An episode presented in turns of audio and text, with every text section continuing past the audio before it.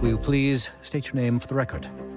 Tout le monde se souvient de Pamela Anderson, cette actrice américaine très en vogue dans les années 90 pour son rôle de naïade sulfureuse dans la série Alerte à Malibu.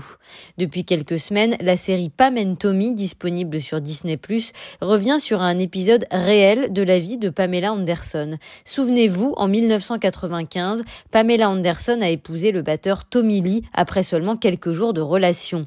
Ils incarnent à eux deux un mode de vie pour le moins rock'n'roll et ils sont les protagonistes de la première sextape de l'histoire. Une histoire vraie donc qui décortique le séisme qu'a constitué cette sextape dans le monde des médias et dans la vie du couple. Tout part d'une altercation entre Tommy Lee et son charpentier, un certain Rand Gauthier. Rand, frustré par son renvoi, décide de se venger et tombe malgré lui sur une sextape de son ancien employeur. En 1995, la VHS est entrée dans les foyers mais Internet balbutie et pourtant cette vidéo va être passée sous le manteau à grande échelle, puis va même être mise en ligne.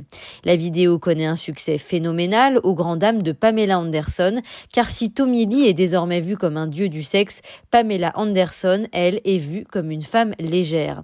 C'est bien l'un des messages de cette série, réhabiliter Pamela Anderson, une femme trop longtemps considérée comme une poupée sans intellect. Dans Pam and Tommy, vous découvrirez au contraire une femme responsable, très consciencieuse vis-à-vis de sa carrière et aspirer dans un tourbillon de misogynie auquel son couple ne survivra pas. Une série ultra glamour à la bande son années 90 portée par de grands acteurs, à commencer par Lily James complètement métamorphosée et Seth Rogen en excellent charpentier pathétique. La série n'a pas été validée par Pamela et Tommy. Le couple a eu deux enfants et est toujours en bon terme.